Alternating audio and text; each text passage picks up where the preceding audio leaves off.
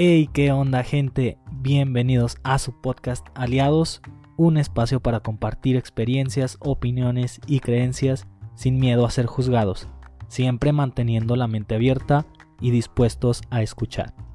Creo que las pequeñas alianzas pueden provocar grandes cambios. ¿Estás listo? Comenzamos.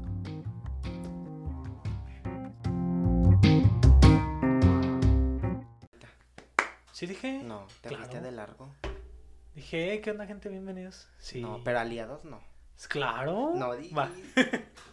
Una, dos, tres. Hey, ¿qué onda, gente? Bienvenidos a este su podcast Aliados. El día de hoy es el primer episodio, el primero de todos, y tenemos a un invitadazo. Tenemos a un amigo muy cercano, tenemos a un influencer como lo eres de Instagram, de TikTok, que está en radio, que está en todo, en YouTube. Chuyin Park, ¿cómo estás? Hola. Muy bien, gracias. Y tú, pues muchas gracias primero que nada por invitarme, por fijarte en mí.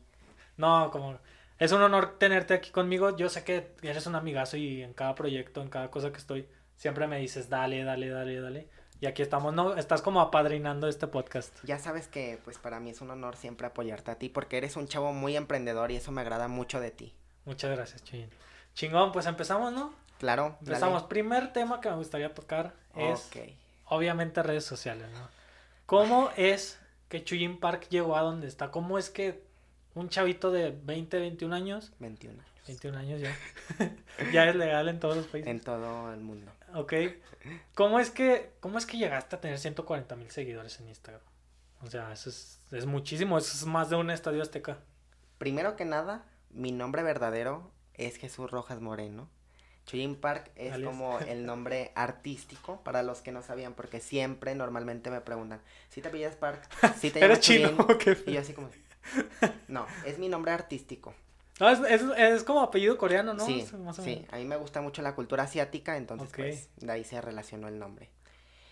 Bueno, pues todo empezó porque yo tenía un canal en YouTube. Yo empecé como hobby, la verdad pues a mí pues me gustaba y lo compartía con mis amigos, familiares y así, gente conocida. Pero yo nunca pensé que se fuera a convertir como en un boom, ¿sabes? O sea, yo lo tomaba como hobby, como juego. Ya cuando empecé a ver que mis videos pues empezaban a tener como más vistas, como para ir empezando tenía ya Sí. 600 vistas, entonces pues yo dije pues como que sí les está latiendo el contenido que estoy haciendo. Y lo tomaba en serio y le decían a mi mamá, oye, ya vimos a Chuyin en, en el Face, ya vimos en- a Chuyin en el YouTube. Y mi mamá así como de, pues los ignoraba, ¿no? Ok. Oye, pero con tanta exposición tan cercana o tan, bueno, tan joven, ¿no llegaban comentarios como de, ay, no mames, ¿qué estás haciendo? Sí, Quítate de hacer obvio, sí. Siempre hasta la actualidad, siempre hay buenos y malos comentarios, pero pues a final de eso, pues eso nos exponemos en las redes sociales, ¿no? Claro, sí. Eh, después hice un video contando mi historia, como tú sabes, pues yo tuve una enfermedad, entonces dije un story time, por Ajá. así decirlo. Para la gente que no sabe qué, qué enfermedad Se llama tenías. síndrome de Guillain-Barré, es una bacteria que te impide, bueno, tienes inmovilidad en las piernas, no, no es dolorosa, pero no la sientes. Entonces sí es una cosa como muy extraña, porque pues tú piensas que caminas bien, pero las piernas se te van para todos lados y pues a ti te consta que me viste Sí, en la prepa yo te conocí con esas condiciones y te recuperaste hace uno o dos años, ¿no? ¿Como dos años? Hace como dos años fue un proceso muy largo, lleno de terapias, lleno de inyecciones, lleno de todo, pero a final de cuentas, pues aquí andamos, aquí andamos ya bien liberados de la bacteria. Entonces, ¿Y esa bacteria cómo la... te dijeron cómo la contrajiste, en qué año? pues no exactamente. no, ¿por qué no naciste así? No, exactamente no sé cómo me dio, pero normalmente nos da a los hombres para que tú también tengas Hijo cuidado. Lo que me dijo el doctor es que a todos los hombres les puede dar, pero normalmente les da a los de 30 años para arriba. Pero le sorprendió porque hay muy pocos casos que se ven en la adolescencia, entonces... O sea que yo ya dos meses ya me puedo... Ándale, yo, yo fui una de ellos, desafortunadamente, pero pues tiene cura, son procesos muy largos, pero pues miren, aquí ando, ya bien, ya puedo correr, ya puedo saltar, ya puedo hacer todo lo que hacía antes. Qué chido. Y por ejemplo, en esos momentos que no podías hacer, no podías correr, no podías jugar fútbol, ahorita sí lo haces, o sea, Sí, por sí. todo el tiempo que perdiste, bueno, perdiste entre comillas de no puedo saltar, no puedo hacer Sí, ejercicio. claro, y me atrasé mucho en el desarrollo, este, pues no crecí tanto como debería, porque pues también esa enfermedad pues te impide muchas cosas. Entonces pues sí me atrasé en bastantes cosas que pues apenas como que uno va desarrollando, pero sí. Y este, sí, de vez en cuando pues me gusta ir al gimnasio, me gusta la lucha libre, tú sabes que a mí me apasiona la lucha libre. Del oh, fútbol no soy muy fan, te soy sincero. Sí llegué a estar en torneos cuando estaba más pequeño, pero no es algo como que me satisfa satisfaciera, ¿sabes? Ajá, siguiente. Bueno, de deportes pasamos, seguimos otra vez a, tu carrera de, de influencer. Ok. ¿Qué te dijeron tus papás cuando se dieron cuenta que ya estabas haciendo contenido en internet? Porque es muy nuevo esto y, y yo también hace poquito le, le, comenté a mi mamá, oye, voy a hacer canal de YouTube, nomás te platico, lo que sea. Y es raro, la neta, para ellos. Bueno, después de todo ese proceso de YouTube, este, pues me cerraron el canal porque me hackearon mis redes sociales. Un día ya no pude entrar a ninguna red social y nada más pude recuperar mi Facebook, mi Instagram, pero y la correa de Gmail, el correo de Gmail, pero ya YouTube ni ni cómo se llama la otra red social, Twitter tampoco ya ya no los pude recuperar, pero pues bueno, ya después de ahí me empecé a movilizar en Instagram. Me comentas que qué me dijeron mis papás. Sí. Pues mira, mi mamá sí sabe que me dedico a hacer videos, o sea, no, no te voy a decir, ay, lo tengo como oculto. Mi papá... No, pues es casi imposible con 100 mil seguidores estar. Mi papá no sabe. Mi papá no, no, sabe nada, no sabe nada porque mi papá es como muy extraño en ese aspecto. Entonces prefiero tampoco comentarle yo. Y este... o sea, ¿crees que te diga como qué pendejada estás haciendo? Sí, a lo mejor sí me, me diría, no manches, ¿por qué o qué? Pero bueno, es parte de, ¿no? Sí. Mi mamá pues sí me apoya, incluso a ella también la han parado en la calle y usted es la mamá de Chuyín Park, porque de vez en cuando sí la subo a historias, le hago así como travesurillas, pero nada grave, nada grave, pero sí, de vez en cuando pues sí la paran en la calle y todo eso. Sí, sí la he visto, sí la he visto en Instagram. Porque sí te sigue con el juego, ¿no? sí, sí me sigue el juego, sí me sigue el juego, pero a veces sí se enoja. No crean que, todo lo que ven es actuado. ok. Eh, ¿Cómo crees, cuál crees que ha sido tu tu clave del éxito en Instagram y en TikTok? ¿Por qué crees que la gente te sigue tanto? Bueno, yo en TikTok pues empecé hace como tres meses más o menos, o sea, no llevo mucho tiempo, pero afortunadamente pues sí he tenido como muchas reacciones buenas por parte de los seguidores, pero yo creo que más que nada por la comedia y porque me desenvuelvo mucho, ¿sabes? O sea, yo no soy como muy penoso, yo soy muy abierto hasta en la calle, tú me puedes saludar, yo podemos hacer un video si quieres a media calle y con mil gente, si no, a mí no me da pena, porque hay mucha gente que sí le da pena. Pues eso es algo que desarrollaste con redes sociales. Sí. ¿O siempre has sido extrovertido? Pues dice mi mamá que nunca he sido penoso, que siempre he sido como muy aventado a mis cosas. Pero pues también esto influye en mi carrera porque estoy estudiando ciencias de la comunicación. Entonces como que pues todo esto me da como mucho plus, ¿sabes? En mi carrera porque actualmente ya las redes sociales están apoderando de esa carrera. Entonces para mí es como, como algo bien. Sí, sí, sí. Este, ¿cómo crees que, bueno, por ejemplo yo me considero una persona extrovertida? Pero sí hay ciertas cosas que me dan pena, la neta. Claro. Y yo te lo, yo te lo decía, a veces sí me pongo nervioso, a veces.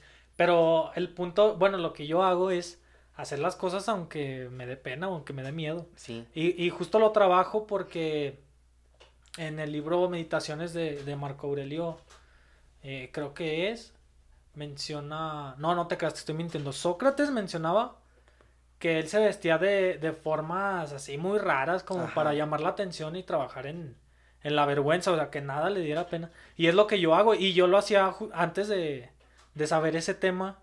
Yo lo hacía, por ejemplo, en el, en el Oxxo, en el Altacia con mis amigos, yo, yo iba caminando y de repente corría como Naruto, cosas así mamadas, güey. Que, que la gente me puede ver y va a decir, ah, pinche ridículo, pinche mamón, ¿no? Pero justo es para eso, para trabajar que no me dé pena nada. Sí, claro. Y eso me sirve ahorita porque pues estoy enfrente de una cámara, estoy hablando con, estoy hablando contigo y ahorita no me siento tan nervioso en ese aspecto. Sí, sí me imagino porque yo también soy así como muy aventado, yo también puedo hacer locuras, bromas, puedo saltar, correr, gritar así en, en un lugar público y a mí no me da pena, pero todos los con los que voy a veces sí es como de, ay, chuy. Pero pues es parte de, ¿no? Sí, pero al final yo creo que el mundo es de los que no le tienen miedo a hacer locuras, ¿no? Porque la gente que que no hacen nada por miedo a, al que van a decir, pues al final se quedan ahí. O sea, pues vida es una vida normal a lo mejor, Pero si tu objetivo es sobresalir o hacer lo que te gusta, pues tienes que perderle el miedo, ¿no? Sí, exactamente como, como tú lo dices. De eso se trata la vida, así que si ustedes quieren hacer contenido para internet y no se animan, anímense sin problema. Obviamente, como te digo y te reitero, va a haber comentarios buenos como malos, hasta de incluso de tus amigos, familia, pero a final de cuentas eres tú nada más y pues tú tienes todo para triunfar. Sí, no, y, y creo que el punto de hacer contenido en redes sociales es de hacerlo por ti primero. Claro. Porque yo, por ejemplo, yo hago este podcast, yo estoy iniciando este proyecto, no porque yo crea que tengo algo que enseñarle a la gente, al contrario, porque yo quiero aprender de mis invitados y claro, de la gente también que, que te comenta o que te dices, ah, sabes que esto está de la verga, esto ya retírate a la Sí. verga, ¿sabes? Entonces, pues no tengan miedo, empiecen. Yo comencé, bueno, yo estoy comenzando con, con un equipo bien básico, pero el, el, pues la el problema es empezar, ¿sabes? Empezar, ya sí. empezando ya te vas de largo y pues es divertido, la neta. Claro, sí, es muy divertido. Chingón, pues seguimos. ¿Qué pasó con el chullín de YouTube? Porque yo en algún momento, o sea, después de que te hackearon, Ajá. tú, tú seguías haciendo contenido, ¿no? En YouTube. Sí, mira. me- Iniciaste otros ajá, canales. me hice otro canal, pero no tuvo el mismo fruto, el mismo éxito que tenía antes. Entonces, yo opté por irme más que nada a Instagram, porque pues tú sabes que es como la red del momento. Entonces, este, pues ahí a veces hubo contenido de videos, hubo muchas historias con mis amigos, amigas, colaboro con marcas, entonces eso como que también a la gente le llama bastante la atención porque me dicen, oye, es que a ti no te da pena la cámara, no te da pena hablar frente al micrófono, no te da pena hacer tal video o así, pero la verdad pues es una experiencia muy chida que me siga mucha gente y que pues a veces me mandan mensajes como de, ay, te admiro, ¿sabes? Y gente que en Paraguay, que en Honduras, que Nicaragua, que Chile, que España. Y se siente bonito tener como tanta audiencia y que te apoyen, ¿sabes? Eso está bien cabrón, güey. ¿Cómo en cuántos países crees que te siguen? Pues mira, según mis estadísticas, los países que más me siguen pues son evidentemente México, Colombia, Chile, Argentina y España. Son los principales, pero obviamente sí hay mucha gente de Latinoamérica que sí me escribe que pues me ven, ¿no?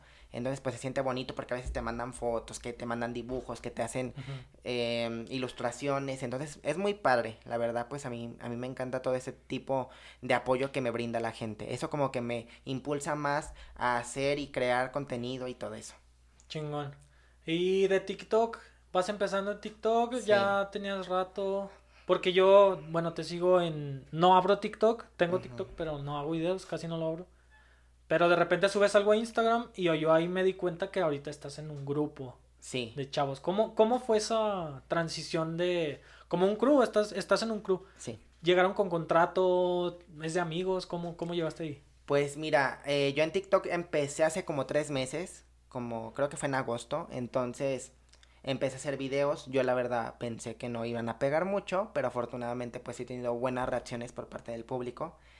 Eh, el proyecto de, del team, del team donde estoy, que se llama Team Glow Lion, eh, nace fruto de, de una chava que nos, ahora sí que nos contactó, pues a varios chavos que ya nos conocía y algunos de, del team ya nos conocíamos porque habíamos colaborado antes. Colaboramos en un video musical hace un año y medio de un artista local de aquí de, de León. Oh, sí. Este- Grabaron en un antro, ¿no? En un antro, grabamos Sí. en el Monroe. Y a ver, a ver, a ver. ¿Te pagaron por estar o dijiste, ah, son mis compas, voy a... Mira, a mí me contactaron, me contactaron, me contactó un chavo y me dijo, oye, ¿te interesa salir mañana este, en un Mm. video de un cantante de aquí local? Yo dije, pues, ¿cómo, cómo va a estar el rollo, no? Entonces me dicen, sí, va a ser aquí un cantante local, que no sé qué, que en tal antro, eh, preséntate a las 2 de la tarde, lleva como ropa si te fueras a ir de antro, y pues nada más te vas a desenvolver y todo eso. Yo, yo llegué, no hubo paga, pero fue una experiencia muy chida porque habían miles de reflectores, había actores y actrices que pues yo no me imaginé que iba a conocer, eh, principalmente de Televisa, entonces No mames. yo dije, de aquí soy, de aquí soy. y este grabamos con los chavos, fue una experiencia inolvidable, también gracias a ello pues me llegaron seguidores, no te voy a mentir porque me vieron en el video. Yo no salgo tanto en el video, salgo como pues sí de extra, obviamente, pero al final sí salgo más y fue como de que, "Oye, te vimos en el video" y "Oye, te Sí vimos lo en el vi, sí video". lo vi, sí te vi ahí. Ajá, entonces pues sí era como de que tenías que echar baile y todo, pero sí fue una experiencia muy increíble. Y pues ahí este conocí a tres integrantes que actualmente están en el team donde estoy en TikTok. Este y pues nos hemos llevado muy bien. Nos hemos acoplado porque pues entraron nuevos integrantes, se les hizo un casting de lo que ofrecían, del contenido que hacían y pues se quedaron los chavos. Tenemos una niña de 12 años, es muy talentosa, se aprende los, ba- los bailes muy fáciles.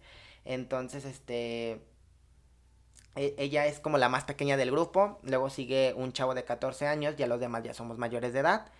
Pero... Qué cabrón. ¿Y ahí cómo le hacen? Porque tienen que negociar con sus papás, ¿no? Sí, claro, o sea, se les habló a los papás y se les comentó del, del proyecto. Porque más que nada la niña nos seguía mucho en las redes sociales, que te estoy hablando de la pequeña.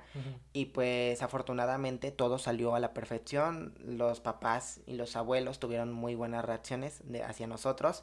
Y pues la niña se quedó. Y es muy talentosa, muy talentosa, se llama Aiko. Es, es muy, muy buena niña. Entonces ella siempre anda así como bailando con nosotros y todo eso. Hasta nos pone la muestra la niña. Sí, es como una experiencia muy chida. El sábado 24 de octubre, que acaba de pasar, Ajá. se vivió la convivencia de TikTokers de León. La organizó un integrante de mi team. No pensamos que fuera a ser como un boom. Eh, yo cuando iba llegando era aproximadamente la una de la tarde. Y pues todavía no llegaban los integrantes y ya había muchos niños. Te estoy hablando de alrededor 50 personas. Eh, duramos de una a 4 de la tarde ahí. Y literal, yo creo que fueron como 250 personas en total. Cabe de destacar que teníamos la las medidas de sanidad, el apoyo de protección civil para evitar como... Claro. Contagios y ahí, y por, que- ahí cómo, cómo se negoció la... ¿El grupo negoció con gobierno? No, hubo ¿O un es chavo, privado? o no? este, hubo un chavo que trabaja para el gobierno Ok. que nos ofreció así como de que, pues, ¿sabes qué? Tenemos que poner como, ¿cómo decirlo? Medidas. o- un- medidas de, de sanidad para que no vayan a quitar la policía Ajá. el evento porque pues eh, ahorita como tú sabes con la pandemia y todo esto no es como tan común salir a la calle sabes y pues un evento grande y que va mucha gente pues te lo podían clausurar prácticamente. Entonces incluso nos dijeron que podíamos ir hasta presos por hacer el Sí, evento. sí. entonces sacamos los permisos, un día antes fue todo bien rápido y afortunadamente tuvimos mucha reacción del público y fue mucha gente, te pedían fotos, te pedían videos. La verdad, yo nunca me imaginé que a mí me fueran a pedir y fue una experiencia increíble que vente a grabar, vente a tomarte fotos, con, fotos conmigo y fue como de wow, o sea, sí, sí me reconoce la gente. Entonces, eh, se vienen proyectos muy buenos eh, para el 2021 y para lo que resta del año. Afortunadamente, pues el sábado fue TV4, eh, la televisora del estado de Guanajuato, nos hizo una breve entrevista, también fue la revista Platino, también nos hizo otra breve entrevista y Juventud Guanajuato, que es como una red de comunicadores de jóvenes que buscan impulsar talentos en León, también fueron con nosotros y pues recibimos mucho apoyo por parte de los seguidores, entonces sí fue como muy, muy chévere. Y bueno, todo esto suena, o a mí me suena como un chingo de trabajo. Eh, yo sé que eres una persona ocupada, ahorita también estás en radio, que ahorita nos cuentas. Pero ¿cómo es que te divides? ¿Cómo es que divides ese tiempo? Y cómo es que... Mi pregunta es si estás ganando, o sea, si de ahí estás comiendo, de ahí estás cobrando con tu grupo de TikTok, porque dividir todo tu sábado para un evento, porque es gratuito, ¿no? Fue un evento Sí, gratuito. Y aparte estás en la escuela, estás en EXA, ¿cómo, ¿cómo ponderas eso? ¿O simplemente te gusta pasarla chido ahí un rato y ya? Sí, bueno, con el team pues apenas vamos empezando, no es como de que nos caigan muchas cosas, pero afortunadamente pues se vienen proyectos chidos. Eh, que si vivo de las redes sociales, sí, de vez en cuando pues sí colaboro con personas, colaboro con marcas, me ofrecen intercambios o me ofrecen una comisión para... ¿Cuánto? ¿Quieres saber cuánto? ¿Cuánto cobras? ¿Cuánto cobras por historia, por ejemplo? Ok, te la voy a poner fácil. Eh, bueno, dependiendo del negocio. Si un negocio me dice, un suponer una barbería, Ajá. te cambio corte de cabello, spa, servicio completo por unas menciones, ¿no? Por dos, tres menciones. Yo lo hago con mucho gusto. Si, por ejemplo, me- no quieren que vaya al lugar o así, y este, me dicen, menciona mi barbería fulana de tal. Yo les cobro 200 pesos por seis historias. Eh. Sí les sube audiencia, sí te voy a contar eso, que sí les sube audiencia. Y Pero se me hace baratísimo, güey. baratísimo. La neta. Ajá. O sea, yo, yo lo, lo veo así y por los seguidores que tienes, o sea, hasta 200 pesos por una sola historia se me hace baratísimo, güey.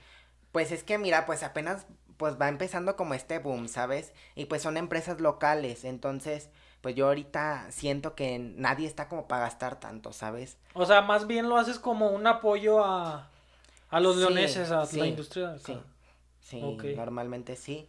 Y pues ya la marca con la que he colaborado, que se podría decir que es más grande, más internacional, pues fue con Adidas, que me regalaron unos tenis eh, y me dieron una comisión, obviamente. Entonces, este... Los, los de Dragon Ball, ¿no? Los tenis. Sí, ¿Cuándo estaba ese? Entonces, pues fue también una experiencia muy chida, porque también fue televisoras locales, a hacernos entrevistas. Fue una experiencia increíble, de hecho ya creo que se cumplen dos años de eso, entonces, pues ya hace tiempecito.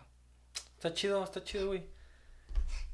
Vamos a entrar en un terreno un poquito más. Bueno, no sé si lo veas como algo más escabroso o más romántico, digamos. Depende de la situación de cada quien.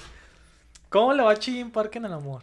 Híjole, es una ¿Cómo? pregunta que, que pues sí se preguntan muchas personas.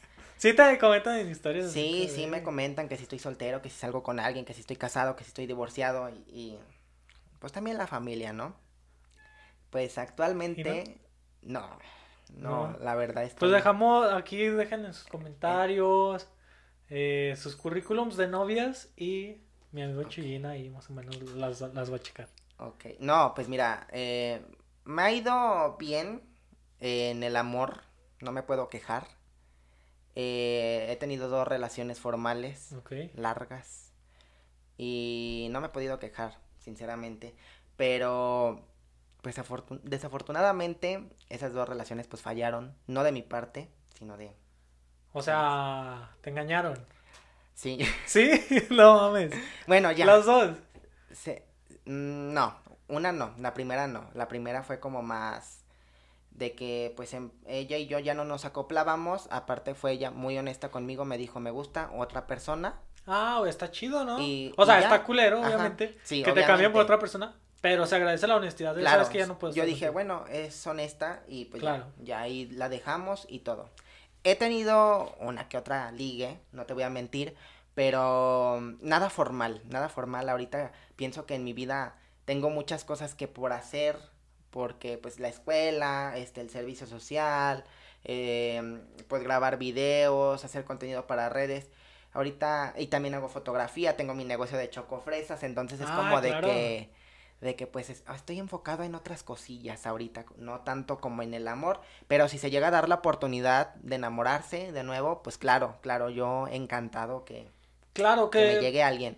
Yo estoy abierto. Ok, que por ejemplo tú dices, pues tengo mis ligues de repente, pero tú en realidad ahorita no buscas nada, nada formal porque tienes muchas cosas que hacer, ¿no? No, pues si se da algo formal, pues adelante, pero no es como de que Ah, ok, pero Este, no, ok, sí. anhelando, ¿sabes? Sí. Ok. Porque creo que la neta me parece chingón lo que lo que dijiste al principio de que sabes que me dejaron, bueno, está culero obviamente Claro. por otra persona, pero qué chido la neta que, que alguien tenga los huevos de decirte, sabes Sí. que me gusta alguien más, güey. Ya, Sí, entonces fue como de ahí la dejamos, ahí la dejamos y pues aún me busca la chava, pero pero pues yo ¿Aún, ya te- no. aún hablas con ella? De vez en cuando, porque Quedaron en buenos términos, digamos. Sí, quedamos en buenos términos, por así decirlo, porque pues éramos vecinos, entonces básicamente a veces de vez en cuando no queriendo, no queriendo nos topamos, ¿no? Pero normal, no, no tenemos ningún problema. Ok, y de la segunda relación, a ver, cuéntame cómo... Pues fue una cuerno, relación no sé. larga, pero no me gusta hablar mucho de esa relación, entonces... Sin pues, nombres, no te preocupes. No, no, no me gusta hablar mucho, pero sí, o sea, hubo cuerno, pero ya, ya está ahí. Eh, no quedamos mal, pero... Pues, pero chingue tu madre. No, no, tanto así no. Prefiero evitar. Sí, evita. Evitar. mantienes tu distancia. Mantener mi distancia. Está bien. Bueno, podemos. No, no hay que ejemplificar con tu. con tu situación. Pero podemos hablar un poquito de lo que es poner el cuerno. ¿Tú has, ¿tú has puesto el cuerno? No. Jamás. O, sea, porque ay, me lo pusieron, pero también hay que ver cuando uno. No, jamás, ni por venganza, ni ni porque me sienta muy fregón, ni que, ay, vámonos de peda y me beso con cualquier chava, no, jamás. Este, yo he sido siempre muy respetuoso en ese aspecto. Ni caigo en la tentación ni nada. Cuando yo estoy en una relación, me enfoco al 100 con esa persona y, y ya, o sea, las chavas demás, pues ya. Pero no, nunca he puesto el cuerno porque no me gusta. No me gustaría ser algo que, algo que me hicieran, ¿sabes? Claro. Entonces, no, yo de eso de poner el cuerno jamás, jamás, jamás. Bueno, dicen que nunca digas nunca, pero yo, yo, la, yo sí lo he hecho, la, verdad. No voy a decir en cuál relación.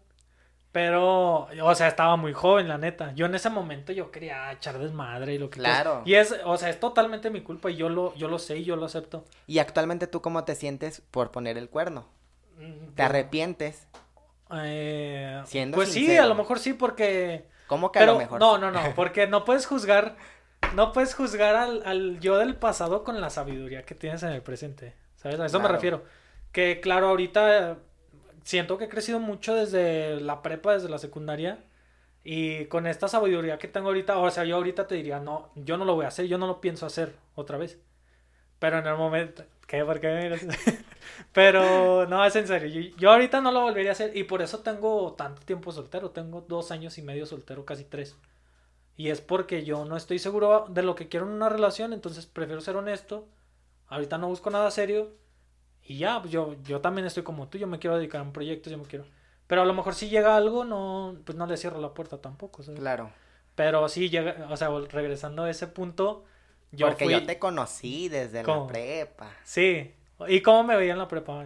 pues es que eras totalmente diferente. Siendo sincero, te lo puedo decir en tu cara que eras bien mamón. Ah, entonces, pues sí has cambiado mucho en varios aspectos. Entonces me sorprende bastante todo este cambio. Pero sin embargo, desde que salimos de la prepa, creo que fue como eh, mejor la comunicación entre nosotros. Porque, pues tú sabes, en la prepa nos hablábamos toda la bola pero no era como de que tuviéramos así una relación de amigos tú y yo, o sea, era así como conocidos y en la peda hacíamos el desmadre, pero no era así como una relación como ahorita que nos llevamos súper bien. Sí, claro.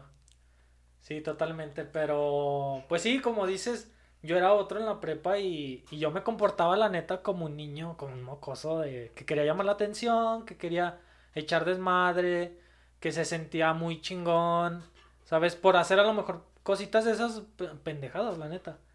Y que yo, mm, bueno, nunca, la verdad, nunca me cacharon, nunca me, ah, no mames, me estás poniendo por nada. Pero, pues sí, está de la verga, porque estás con alguien que te está dando toda su confianza. Y, y después me, bueno, medio me pasó porque yo tenía mis sospechas y, y se siente la verga también. O sea, ahí es cuando te cae el 20 de... O sea, te pusieron el cuerno. No, no me consta, o sea, yo no lo quiero no, lo quiero pues, asegurar. No, pues si ya sacaste trapos al sol, sácalos no, no, no. bien. Entonces, o sea, yo no los... A mí nunca me lo confesaron, pero yo tenía como cosas para, para pensar eso. ¿Y fue con alguien cercano a ti? No, no, nadie que yo conociera, pero sí está de la verga, la neta. O sea, cuando yo empecé a ver como esas actitudes, empecé a ver cositas, pues sí me sentí muy mal y pues me, me destrocé, la neta. Claro. Y la gente puede decir, ah, es el, karma, por pinche culero. Y sí, la neta, qué bueno que me pasó para, para entender lo que se siente estar del otro lado, ¿no? Para reflexionar. Claro. ¿Y ahorita, ahorita qué, qué tienes en el amor? ¿Nada? Nada. ¿Qué te parece Tinder?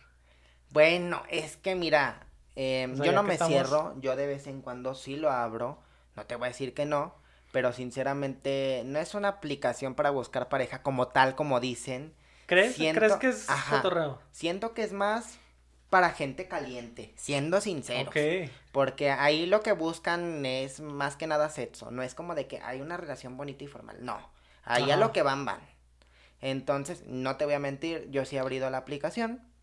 ¿Crees que, ¿Crees que los hombres y las mujeres buscan eso, los que están en Tinder? ¿O son más los hombres? ¿O crees que sea igual, así? como- Yo siento que ambos. Bueno, hay gente muy sincera, porque te voy a contar, una tía por una aplicación de esas, actualmente tiene su pareja, ya hasta se van a casar, entonces, pues, no hay que decir nunca, ¿verdad? Entonces, Ajá, sí. Está cool, o sea, si tienen Tinder, busquen, no se crean, no, pero sí, Pues este, soy a la derecha. este, sí, es muy respetable usar ese tipo de aplicaciones, Tinder, Claro, sí, yo estoy de acuerdo. Eh, sí, de vez en cuando, ¿por qué no? Porque puedes salir con alguien a tomar un café, ya sea, si tienes intimidad, pues adelante, o Ah, sea, yo estoy de acuerdo contigo. Yo he estado en Tinder, yo lo, lo admito y mis amigos saben. A mí me vale verga, la neta. Y creo que. Creo, yo veo, yo he visto un poquito los dos lados. Hay, hay mucha gente que busca nada más echar desmadre y andar ahí en el cotorreo. ajá, Pero también me topo siempre muchas descripciones de. Sobre todo de chavas, la neta. Que buscan. ¿Sabes qué? Busco una amistad o busco. es- Como que son mucho más específicas. sí, Y un hombre es como. Mide unos 70 y ya. Y ya. Ajá. Toda su pinche descripción. sí, claro, yo creo que también eso influye mucho, ¿no? Porque, siendo sinceros, los hombres somos bien cabrones, entonces... ¿Crees que somos más cabrones que las mujeres? Sí, bueno, Sí. hay de todo tipo, ¿no? Sí, o sea, claro. tampoco te voy a decir, Pero "Ay, digamos pues", en promedio. Sí, sinceramente sí. Entonces, este, Es que los hombres somos mucho más pendejos, ¿sabes? sí, somos, Somos, muy, muy nos dejamos llevar como muy fácil. Sí, somos muy Yo estúpidos, siendo sinceros aquí entre nos, y somos muy estúpidos en las decisiones que tomamos. Sí, la mayoría. Digo. O sea, me incluyo porque yo he tomado decisiones bien pendejas Es que también. sí, si conocieran al Omar de antes, si es que pues apenas lo están conociendo, no es nada comparado al de ahora, ¿sabes? Sí, no sí. eres ni la mitad, yo creo, de cómo eres ahora. Sí, estoy de acuerdo, eh, porque sí, sí me lo habías dicho desde hace mucho. Y yo me puse a reflexionar y dije, sí, o sea, sí he cambiado muchísimo. ¿Qué influye eso en ti? ¿Dejaste amistades o, o qué onda? Platícame bien, vamos al grano, vamos al grano, porque pues también eso influye mucho, Fíjate, ¿sabes? claro, sí, estoy de acuerdo, porque si te pones a ver a todas tus amistades, a, tu, a todo su- tu círculo, eres muy parecido en muchas cosas, y yo lo, lo veo ahorita, pero mis amigos la mayoría son de la prepa. O sea, que mi cambio a lo mejor no radicó en mis amigos, porque mis amigos son la mayoría los mismos. Entonces yo creo que más bien fue un cambio personal, fue algo que yo decidí conscientemente, fue cuando conocí la lectura, fue cuando empecé a pues a ver todos esos temas que yo quería ser una persona chingona y que yo quería hacer proyectos y ahí fue cuando yo decidí, ¿sabes qué? Esto esto de la prepa no va alineado con a donde quieres estar. Claro. Y, y yo creo que así es como he cambiado porque con mis amigos y la neta. O sea, son los mismos, no, no. No, no que son los mismos de la prepa, sino que son los mismos. Las mismas personas, digamos. Sí. Con todo te la llevas muy bien. Sí. Con, con mucha gente me la llevo bien. Soy, creo que muy versátil en eso, no. Sí. O sea, la gente, yo puedo estar con cualquier persona siempre y cuando sea una relación de, cotor- de cotorreo sano, digamos, ¿no? De respeto. Sí. Mientras a mí no me falta el respeto, yo no tengo pedo con nada. Es que ya maduraste, ya maduraste mucho. Eso, eso espero, ¿eh? Pero espero en dos años regresar a verme y decir, ah, no, está bien pendejo, a los 23 que tengo ahorita. Es porque significa que ya, pues ya crecí un poquito más. Claro, claro, como todo. Esperemos. Y bueno, regresando a Tinder. eh, no, pues yo tampoco creo que, que tenga nada de malo. Cada quien puede buscar el amor. Sobre todo si es siglo XXI, güey. O sea, Sí, es siglo XXI, Ya, ya, puedes estar con quieras, quien quieras. Claro. Y siempre y cuando seas bien honesto, güey. Claro. O sea, si en Tinder dices, ¿sabes que busco algo casual? No hay pedo, porque te va a dar Sí, a la derecha el que quiera eso. Y si quieres una relación, igual. igual. O sea, siempre y cuando no le mientas a la otra persona, está chingón, ¿no? Sí, porque hay muchos perfiles con fotos falsas y pues es como de que ándale, Ándale, el, el el programa catfish. Catfish. Sí, güey, Entonces, está cabrón. este, si ustedes tienen una cuenta falsa, se los van a cargar. ¿Tú, tú, ¿Tú has hecho eso alguna No. vez? No, en. Tinder, digamos en redes sociales, así social. como voy a poner una foto de Brad Pitt y voy a decir que No, soy yo. pues es que para qué, para qué. Yo estoy O de alguien menos todo, famoso. pero siendo sincero, este, pues no, no he puesto nada, pero sí, a veces te llegan que solicitudes de personas que tú dices, ah, caray, pues como que, Claro, co- como cuando terminas con tu ex, ¿no? Así como, ándale, "Ah, tipo así, Me, me que empezó te a seguir Cristiano Ronaldo. ajá, pero- oficial. Ah, Mames, Roy me está siguiendo, qué chido. Entonces sí, está como muy extraño eso, pero sí, sí suele pasar. está cabrón, está cabrón. Ok, una pregunta chillín que me gusta. Me gusta preguntársela a todo el mundo porque creo que conoces mucho de esa persona. Ok, ok, ok. ¿Crees en Dios? Sí, sí creo en Dios. En- ¿Eres cristiano, católico? Pues mira, yo nací católico, eh, me crié como católico y todo, pero no me considero tanto porque pues no voy a misa, la iglesia no me gusta, pero sin embargo tengo mucha fe, tengo mucha fe en Dios y pues... Pero crees en el Dios católico, aunque sí, no eres sí, católico. Sí, claro, Ok, sí, creo en, en Dios, entonces chingón. siento que pues nos ha sacado de muchos apuros, pa- bueno, a mí en lo personal, ¿verdad? Ajá. O sea, mucha gente podrá tener otra ideología, otra creencia, Sí. pero sin embargo a mí me ha ayudado bastante. Tengo yo muchísima fe, pero no es como de que yo ya esté muy apegado al templo, ni mucho menos. O sea, yo no, no me gusta, porque, bueno, por todo lo que se está viviendo y todo eso, ay, es que sí, sí es algo complicado de hablar porque el Vaticano tiene mucho dinero, Sí, tú lo sabes demasiado. demasiado. Millones y millones. Y es como de que pues no sueltan la moneda, ¿verdad?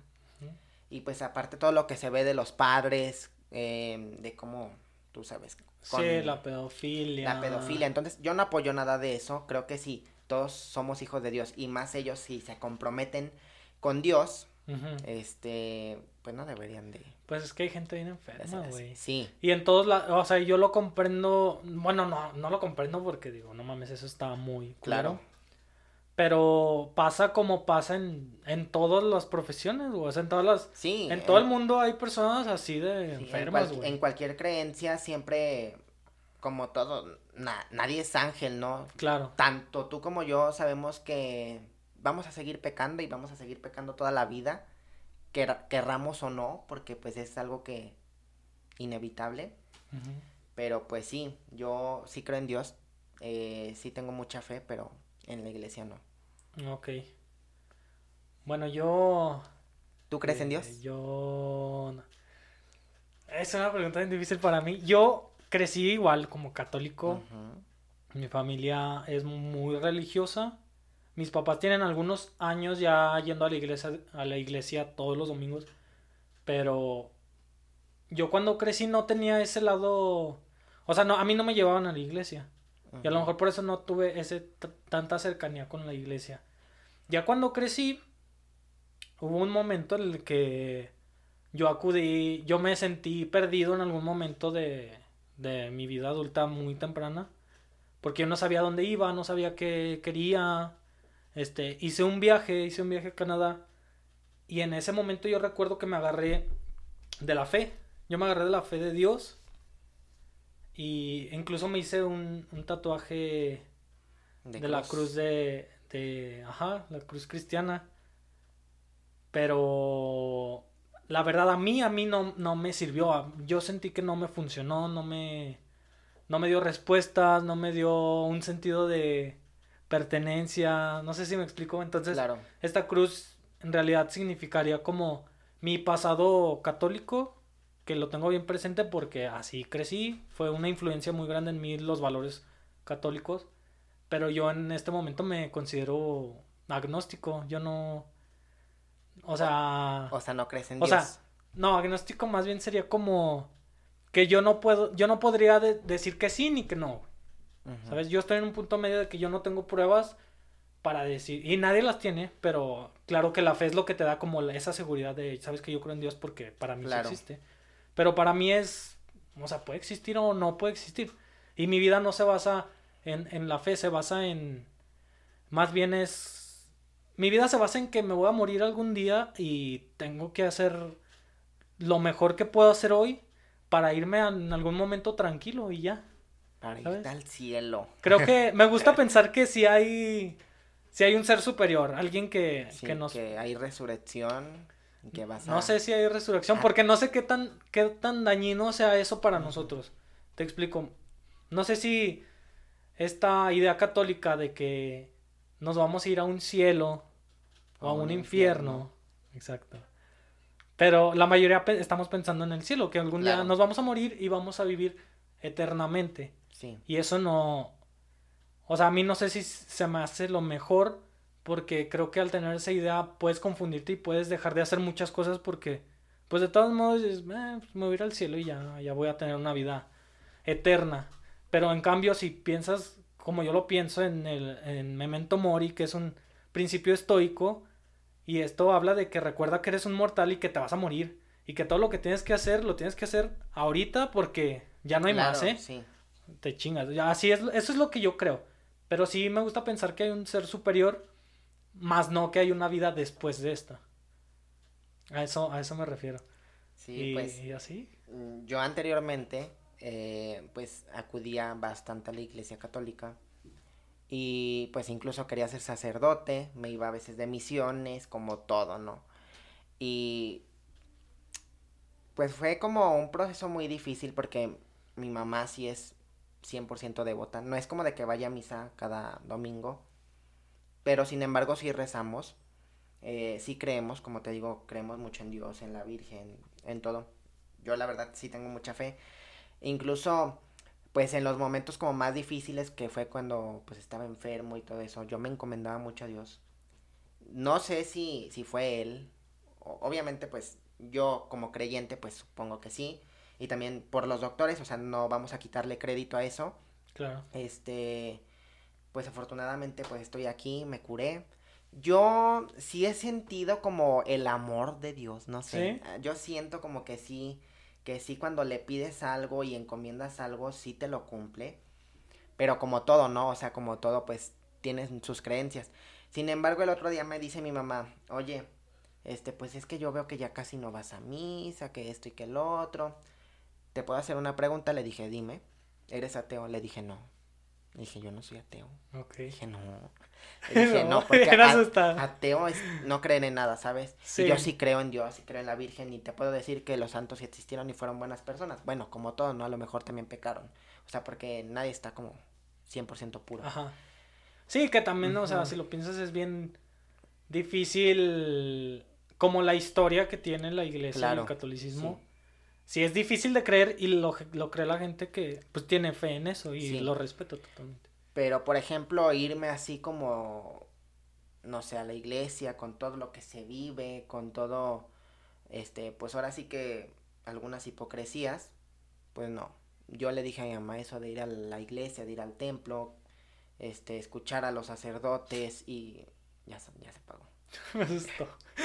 escuchar a los sacerdotes que por ejemplo este como la pedofilia con los niños siendo honesto a mí eso me decepciona mucho porque como te digo yo quería ser sacerdote Ajá. yo yo me veía en el templo y mis papás también me veían así me decían no hombre o sea tú tú vas con todo vas con todo al templo porque yo antes sí que vente a rezar y así yo les enseñé a mis primos a rezar y todo, o sea, a mí me gustaba bastante, pero ya com- cuando empiezas a crecer, empiezas a agarrar como todo este chip y como que dices, mm, a lo mejor a los padres lo tenías en un buen concepto, como un suponer, por así decirlo, por idolatrar, pues como unos héroes, ¿no? Como alguien, pues sí, alguien fregón, alguien, Alguien mayor, que no se que de equivoca, mucho que- respeto, ajá, que no se equivoca, que son honestos, que son buenos, con todas estas experiencias que se viven y que salen cada día más y más y más, independientemente de cualquier religión que profeses, pues te sacas de onda y dices, qué decepción, ¿no? Porque a final de cuentas, pues,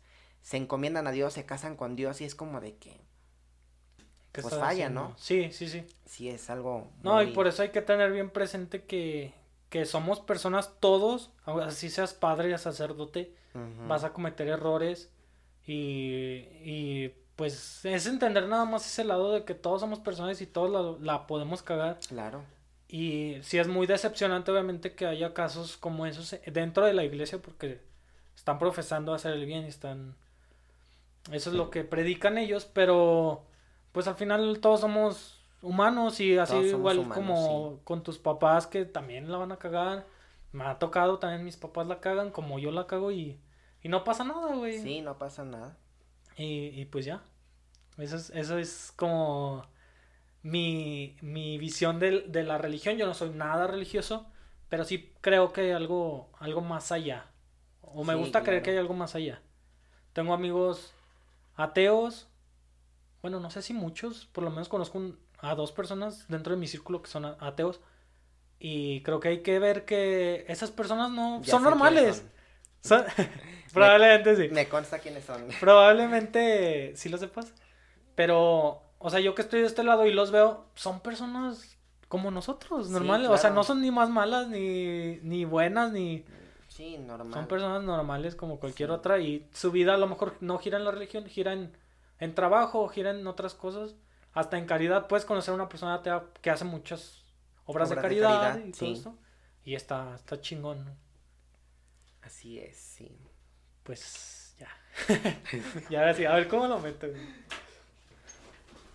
Porque pues esto va a ser. Quiero como subir el episodio completo. Y aparte en la semana como editar pequeños trocitos del video. Y por ejemplo esto, como Chuyín en la religión y ya subir solo un clip de 5 minutos. No. Algo así.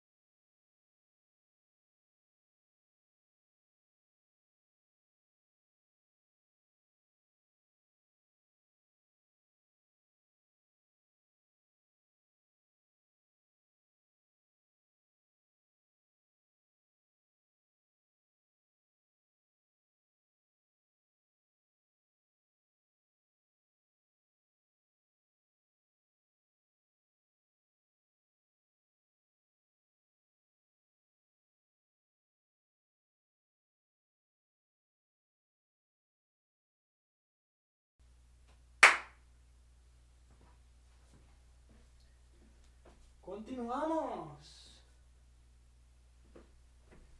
Ok. Chinga, es más difícil lo que pensaba. Bueno, ¿en qué nos quedamos? En Tinder y eso, ¿no? Bueno, en Tinder. Ok. ¿Ya está grabando? Sí. Eh, bueno, quisiera hablar un poquito contigo sobre ¿Cuáles son los mayores miedos y las mayores motivaciones que tuviste para empezar en, Instagram? Bueno. ¿Y cómo las sobrepasas? O sea, los miedos del que dirán, qué pedo, tu papá, no sé. Del miedo como tal, pues, obviamente, pues aguantar la carrilla, ¿no? Más que nada.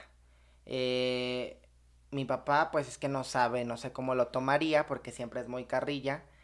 Porque anteriormente, a los que no sabían, yo no me quería dedicar a ciencias de la comunicación, yo me quería dedicar a turismo, pero no me convenció mucho la carrera. Entonces, eh, también iba a ser sacerdote, entonces tenía como un buen de profesiones en mente. Pero mi papá siempre quiso y me dijo, oye, te deberías de meter de abogado. Pero, pues, no, de contador, de contador era pero no me llamaba la atención porque yo no soy bueno para las, para las matemáticas, o sea, te soy sincero, yo soy pésimo, pésimo. Y yo me acuerdo que siempre me iba mal. Yo ahorita no veo matemáticas, pero cuando era primaria, secundaria, yo batallé bastante y preparatoria, batallé bastante. Y mi mamá era así como de que, ay hijo, pues échale ganas, ¿no? Porque mi mamá sabe mucho matemáticas, pero a mí no me llamaba la atención. Cuando yo les dije, voy a estudiar ciencias de la comunicación, mi papá se quedó.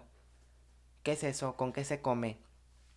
Cuando yo empecé a hacer contenido para redes sociales, pues era algo similar, ¿no? Sí. Entonces, mi papá se da una idea, no te voy a decir que está como cero de que, de que no sepa, pero no sé, como que no le gusta mucho ese rollo, porque pues mi papá es como de los papás a la antigua. Sí. Mi mamá pues me seguirá la corriente y todo, pero siempre me dice, sé muy cuidadoso con lo que dices porque pues ya ves que ahorita con Sí, una cosita se te dejan ir con todo, es entonces bien difícil. siempre procuro de subir contenido como ahora sí que Ajá, como blanco noble, para ajá, todo. como blanco, sí, Sí. como muy natural, muy neutro, entonces Oye, es buen tema, ¿eh? ¿Qué opinas de, de eso? Porque algunas personas le pueden llamar como pinche generación de cristal o lo que quieras, que ya no aguanta nada, o las otras personas, el otro lado puede decir, pues es que la gente ya es más consciente claro. con muchos temas. Mira, por ejemplo, a mí siempre me han llegado muchos comentarios positivos. Es muy raro que me llegue un comentario negativo,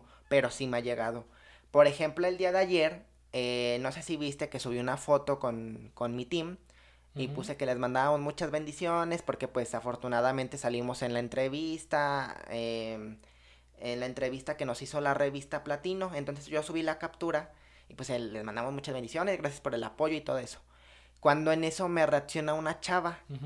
Eh, pero yo sin decirle nada ni comentarle nada. Me reacciona un me divierte me manda un mensaje. Y yo dije, pues, ¿qué onda, no? Yo dije, normal, porque a esa chava yo le hablo así como a ti, Ajá. pero, pero pues ya tengo bastante tiempo sin verla. Y me dice, le puse me divierte, ¿cuál es el pedo? Así me dijo, Ajá. pero yo así sin reclamarle No nada, ¿no? Me dice, y también te mando muchas bendiciones y a eso te expones Sí. por ponerte en las redes sociales. Y yo como de, no manches, pues qué hice, qué pecado cometí, ¿no? Pero pues yo nada más le respondí muy cortés, le dije, bueno, pues muchas gracias. O sea, se aceptan todo tipo de comentarios, tanto positivos como negativos. Pero yo, siendo sincero, yo prefiero evitar ese tipo de personas. Así por muy que sean mi amigo y se burlen de mí y todo eso, yo prefiero eliminarlos y bloquearlos. Porque yo como persona, como así como creador de contenido, yo también soy persona, yo también soy humano, Claro. yo también siento, ¿no? Entonces, no porque hagamos contenido de redes sociales quiera decir que seamos unos huevones, porque mucha gente tiene esa ideología, porque No, es un chingo de trabajo, güey. cuando hicieron la entrevista en vivo el sábado TV4, yo me metí después a la transmisión, ya que acabó la convivencia y todo eso, y vi muchos comentarios que decían, pinches huevones, métanse a trabajar, este, en vez de ha- hacer sus pendejadas de TikTok y que no sé qué, yo me quedé así como de, casi casi me daban ganas de responderle los comentarios, pero yo no, yo no soy tan peleonero, siendo sincero, yo no soy una persona que busque conflictos, pero sí les iba a poner, oye, pero la mayoría de nosotros trabajamos y estudiamos que, o sea, el TikTok, pues, por así decirlo, para muchos es un hobby, ¿sabes? O sea, porque estamos conscientes Sí. de que a lo mejor te puede generar ingresos, pero pues también tú le tienes que hacer la lucha, ¿no? Porque el internet pues no es eterno y no tienes la vida comprada con eso, porque así como te puede ir ahorita bien, te puede ir después mal. Entonces, pues sí también como que la gente se quite esos estereotipos de que de que se dejen desen- o sea, ahora sí que desenga- desengañar Ajá. de que pues somos unos huevones, que nada más nos dedicamos a eso, que esto y lo No, otro. y, y si lo si lo piensas bien, todos creamos contenido, de Claro. todos modos, todos tenemos Instagram, subimos fotitos, arreglamos las fotos para subirlas, le ponemos una Claro frase mamadora, sí. ¿no? De vez en cuando. Pero tú lo estás viendo más por el potencial de que, ok, si de todos modos hago esto todos los días, de todos modos subo fotos, de todos modos subo videos, pues más bien le, le saco el provecho que le puedo sacar. Claro que sí, sí. Y más porque, bueno, pues las redes sociales pues te dan un impulso, bueno, más que nada la carrera que yo estoy estudiando. Y este, yo siempre me he querido dedicar a la televisión. A mí me llaman muchísimo los programas, ya sea de espectáculos, de noticieros, eh, de todo, de todo. Entonces siento que también las redes sociales me pueden dar un plus para hacerme valer de un nombre. Y pues ahora sí que ya teniendo mi título universitario, porque pues ya me faltan dos cuatrimestres para finalizar, ya sería como para mí un gran avance, ¿sabes? Como, pues ahora sí que la experiencia. Claro. Sí, está chido, está chido que no, que no le hagas caso a los comentarios y claro, nosotros tenemos que enfocarnos en la gente que, que te está apoyando, Claro. tus amigos principalmente. Yo tengo la neta la suerte de tener unos amigos bien chingones que en cuanto le comento un proyecto, en ah, estoy haciendo esto y hace- me siguen, me, ah, no, sí, dale, güey, me apoyan y eso está bien chingón, güey. Entonces tenemos que quedarnos con esas personas y a la chingada los que no. Sí, no los apoyan, negativos, güey. porque como lo reitero, pues somos personas, también sentimos, y no porque algunos consideren figura pública, no vas a dejar de ser una persona común y corriente, ¿sabes? Sí, Entonces, pues también tienes derecho a defenderte, es lo que yo estoy a favor. Claro. Sí, porque la gente piensa que ya porque estás en, en redes sociales o ya eres una persona pública, pueden hacer lo que quieran contigo Ajá. y hablar lo que quieran y sabes que chinga tu madre Chuyín.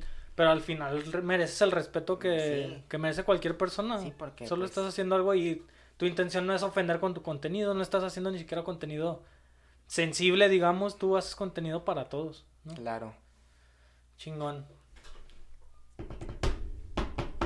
Es que ya se había detenido. No sé. Si no, pues mira, si se detuvo ya nos vamos. Pues ya estamos en la...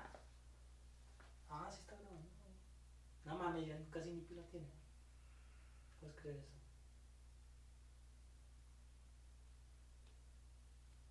Acaba bien rápido.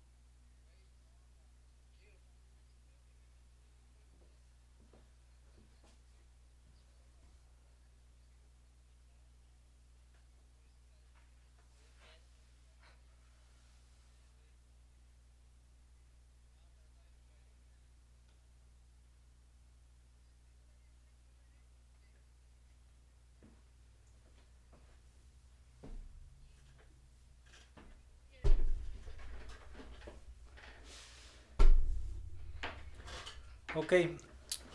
Y por último, ¿qué te parece si hablamos un poquito de tú como figura pública y como que ya te vale madre, ya...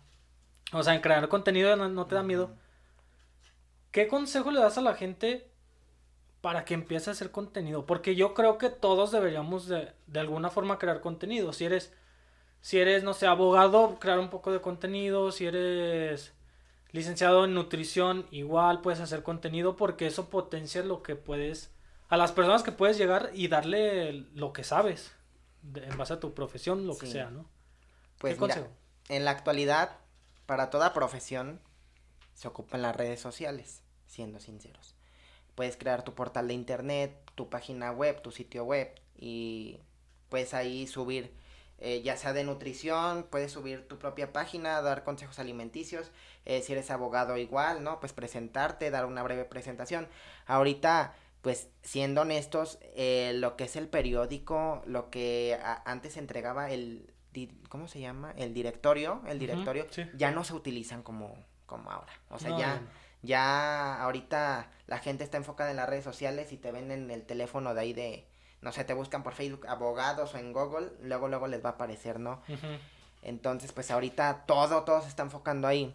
Y yo les digo más que nada a, a la gente que me sigue, a la gente que pues me estima, que es mi amigo, que, que pues me apoya, que luchen por sus sueños, que todo se puede en esta vida, que pues obviamente van a ver tanto tropiezos como buenas, ¿cómo decirlo? Como buenos momentos, pero pues a final de cuentas tienes tú que luchar por ti, por tus sueños, lograr lo que quieres alcanzar. Y también yo les digo que estudien, siendo sinceros que estudien. Yo sé que me van a decir, oye, pero el estudio no me garantiza un buen trabajo. Claro. Pero tú sabes cómo la situación se está poniendo actualmente.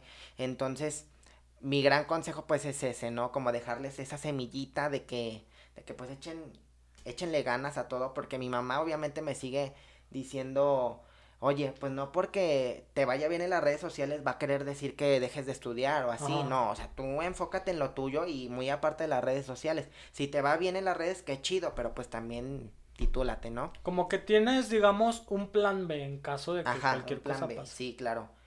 Entonces, pues yo siempre les he dicho, el único límite pues es el cielo, entonces, así que... Pero ese, ese es buen tema, güey. Ajá. Yo, yo sé que ya dije que iba a cerrar, pero me vale madre. Sí, pues ¿qué tiene? Tú échale, tú échale. vale verga. este, justo hace poquito vi un video, no sé si conoces a Diego Rusarín. Me encanta ese güey. Es muy... eh, habla mucho de filosofía, Mm, de artículos, lo que quieras. Y él habla en un video del educacionismo. El educacionismo es esta idea o esta falsa idea de que la educación en un país lo soluciona todo, absolutamente todo. Claro. Y sabemos que eso es, es una mentira, o sea, una no mentira, puedes, sí. no puedes solucionar a un país en base a únicamente educación, porque primero está este las cosas básicas que necesita una persona como, o sea, si una persona no come, si una persona no tiene para comer, no se puede enfocar en educación, porque primero está, primero tienes que comer para poder echarle ganas a la escuela. Pero en ese punto yo creo que, que tienes razón. Si tienes la oportunidad de, de estudiar en un país como México, que muy pocas personas tienen ese privilegio, yo creo que la debes de tomar. Yo creo que si, si eres de los Claro. privilegiados como yo, como tú, debes de tomarla porque la escuela y la universidad sí te dan herramientas que, que no puedes en, en otros lados. Y puedes conocer un chingo de gente que te puede ayudar en proyectos también. Son grandes oportunidades de que te den como el privilegio de estudiar, porque como tú lo reiteras, lamentablemente ya hay, ya hay muchos chavos, ya hay muchos adolescentes que a los 15 pues ya cuelgan los tenis y ya, adiós prepa, adiós secundaria y ya. Y pues eso lamentablemente aquí en un país como México, pues tú ves cómo estamos, cómo está la situación en el gobierno y todo eso.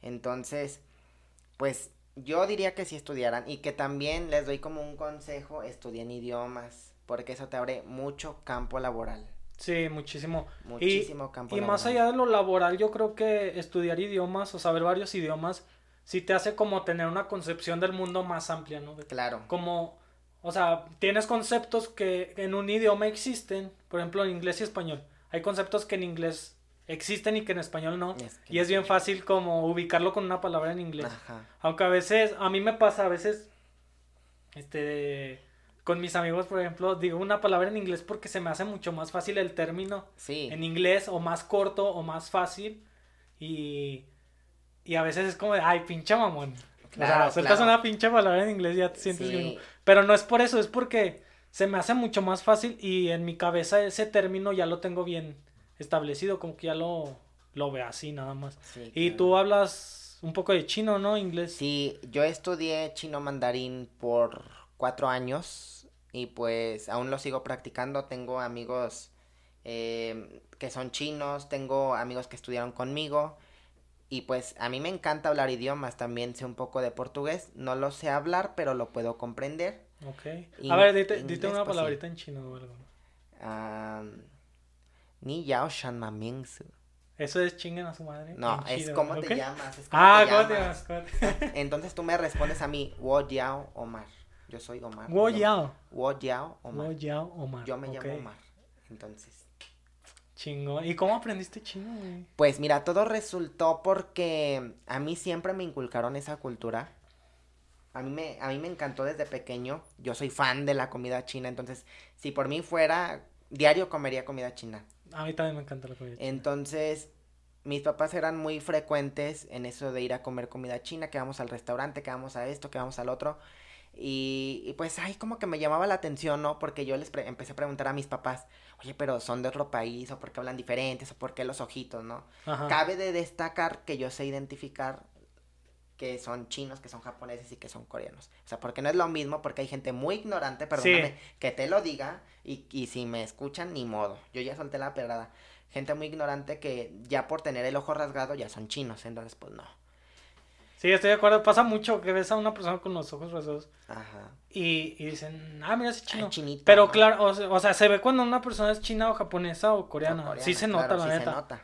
Y se me hace. Sí se me hace. Como que no se me hace lo correcto decirle a todos chinos. Sí. Porque es como si a todos los hispanos nos dijeran colombianos. O no sé, pues no soy colombiano, soy mexicano. Claro. ¿estás de acuerdo? Sí, es una falta de respeto para ellos porque más que nada ya ves que, bueno, anteriormente, hace muchos años, hubo muchas guerras por allá. Entonces no es como algo bonito o apreciado que te digan chino, ¿sabes? Sí. Pero sí, me llamó mucho la atención la cultura. Y pues yo dije a mi mamá, le dije, oye, pues yo quiero aprender. Me dice, pues busca una escuela, ¿no? Entonces, aquí en León había escuelas que eran bastante caras. Entonces, fuimos un día al centro, ahí para el Hospital Aranda de la Parra, y vimos que había una escuela de idiomas y nos llamó mucho la atención y nos paramos. Entonces, este, nos informamos que sí tenían chino, ¿no? Ah, yo llego al lugar y pues yo me imaginé, pues ha de ser caro, ¿no? Fácil. Y me dice la directora que estaba en ese momento, me dice, pues mira, hay como, creo que 50 idiomas, algo así, había de todo tipo, hasta enseñaban lenguas indígenas de aquí de México. Y pues dije, qué chévere, ¿no? Qué chido. Y yo dije, bueno, ¿tienen chino? Sí. Y dije, pues a ver los precios, ¿no? Porque pues era lo que más me intrigaba. Me dice, tienes que pagar una inscripción de mil pesos. Eh, dos, Mil li- yenes, dos libros, ajá, dos libros que son, creo que costaban 400 pesos cada uno, uno de escritura y otro normal, y pues una libreta, ¿no? Y ya este, lo pagué, ya de ahí en más no pagué nada más. No había colegiaturas, no había nada, ni nada. No mames, está Y me bien. enseñaban de todo, nos enseñaban series. ¿En dónde que- es esto? Estaba en el centro, ya actualmente la quitaron. Ok. Este, solo algunas clases las cobraban, que creo que era inglés así como avanzado, pero las cobraban básicamente muy ca- muy baratas, perdón. Este, creo que cobraban 50 pesos la clase y la clase duraba como cuatro horas, entonces No es nada. A lo mejor En- por eso sí quebraron- ajá, sí había poquito. mucha gente, lo que Sí. sabe cada quien. Entonces, hubo muchos proyectos a- así que nos llevaban así como festejábamos que mm, que el año nuevo chino, nos llevaban incluso una vez vinieron gente de China y nos ofrecieron un proyecto y colaboramos ahí con ellos, pues, está, yo estaba muy chico, Ujú. Pero fue una experiencia muy bonita, muy padre porque pues sí me abrió muchos campos, muchas puertas. Y yo no soy penoso, incluso si yo a veces cuando voy a la comida china pido mis cosas en chino. No mames. Entonces, este... Hablé muy raro mí como no- de la ciudad A de mí no me da... No mames. A mí no me da pena. Pero incluso interactuar con ellos, la verdad los asiáticos son muy penosos. Son muy penosos. Pero a mí no, o sea, no, no me da pena. Yo sí me encuentro a... ¿Y a qué te dicen? ¿No te dicen así como, japonés ah, no enfrente"? mames, felicidades? ¿Cómo hablas Pues del sí, chino tan...? sí se sacan de onda como de... No sé Sí, si es muy estés raro. burlando o, o si me estés hablando, ¿no? No, pero la mayoría Ajá. se halaga, ¿no? De Sí, que intentes hacerlo. Porque, porque a final de cuentas, pues le- les gusta la cultura. Incluso Sí. tuve, estuve un tiempo en el que tenía yo unos vecinos chinos y nos íbamos así como de cada fin de fiesta y todo eso y todo hablábamos en chino. Ah, pues practicaste mucho. Ajá, practiqué demasiado el idioma y pues es un idioma que a mí me encanta, me encanta más que el inglés, pero yo sé que el inglés es el esencial. Si tienen la oportunidad de también estudiar inglés, adelante. Claro. Sí, ahorita el inglés, obviamente, porque muchas, todas las empresas están en inglés. Pero el chino también, pues ya es la tercera economía. y Yo, yo de hecho, ahorita estoy trabajando en una empresa china de autopartes, yo estoy en finanzas y todos los jefes son chinos. Entonces, si hablas chino, tienes una posibilidad de estar en los Más- puestos de arriba. Más duda. sí. Ok, Chuyin, pues con esto cerramos. Estuvo muy chida la plática. Espero que les haya gustado a ustedes también. Eh, gracias por estar aquí. Es Gracias un honor. a ti por invitarme, porque pues yo dije, ay, a ver, a ver si es cierto, si sí me invita. Pero muchas gracias, de verdad que yo te admiro mucho porque eres un chavo muy emprendedor y sabes que en todos los proyectos que has lanzado, pues yo ahí he estado, te consta. Entonces, se me hace muy, muy padre que, que vayas empezando, eh, que vayas emprendiendo por este lugar de las redes sociales. Vas a ver que te va a ir increíble. Un mundo bien diferente. Ajá, te deseo el mejor de los éxitos. Vas a ver que te va a ir fregoncísimo. Muchas gracias. Porque eres muy, muy bueno en todo lo que haces. Muchas gracias, Chuyin. Pues así concluimos. Le dejo sus redes sociales por aquí en un enlace y nos vemos en la próxima. Hasta luego, gracias, bye.